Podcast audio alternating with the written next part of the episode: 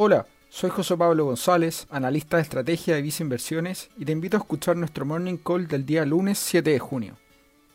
Durante la semana pasada se presentó una iniciativa en la Cámara de Diputados que busca que los pensionados puedan retirar el 100% de sus fondos de pensiones con un tope de cerca de 40 millones de pesos por pensionado.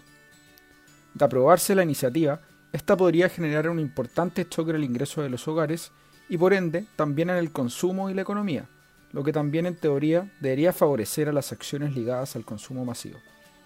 Sin embargo, el mismo día que se dio a conocer dicha iniciativa, el IPSA mostró una caída de 3,82%. Esto se dio principalmente a que el mercado se enfocó en la incertidumbre institucional y política que esto representa. Adicionalmente a esto, un porcentaje importante de los fondos de pensiones se encuentran invertidos en acciones nacionales, por lo que una iniciativa de este tipo implica que las administradoras de fondos de pensiones deberán vender un monto considerable de acciones locales, lo que hizo caer su precio.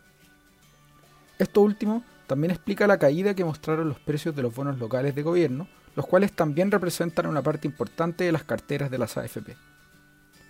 El contexto local ha tenido muchos eventos de incertidumbre y volatilidad durante los últimos meses, lo que ha afectado el rendimiento de los distintos activos nacionales como acciones, bonos y la moneda.